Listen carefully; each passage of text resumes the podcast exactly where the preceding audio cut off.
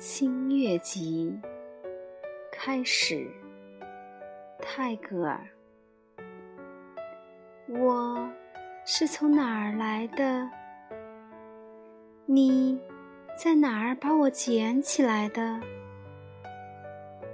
孩子问他的妈妈说：“他把孩子紧紧地搂在胸前。”半哭半笑的答道：“你曾被我当作心愿，藏在我的心里，我的宝贝。你曾存在于我孩童时代玩的泥娃娃身上。每天早晨，我用泥土塑造我的神像。那时。”我反复的塑了又捏碎了的，就是你。你曾和我们的家庭守护神一同受到侍奉。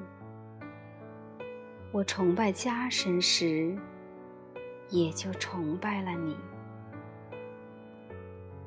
你曾活在我所有的希望和爱情里。活在我的生命里，我母亲的生命里，在主宰着我们家庭的不死的精灵的膝上，你已经被抚育了好多年代了。当我做女孩子的时候，我的心的花瓣儿张开，你就像一股花香似的。散发出来，你的软软的温柔，在我青春的肢体上开花了，像太阳出来之前的天空上的一片曙光。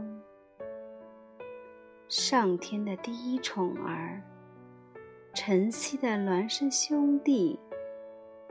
你从世界的生命的溪流浮泛而下，终于停泊在我的心头。当我凝视你的脸蛋儿的时候，神秘之感淹没了我。你这属于一切人的，竟成了我的。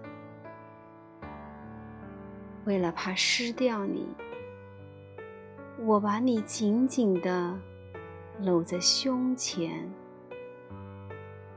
是什么魔术，把这世界的宝贝引到我这双纤小的手臂里来呢？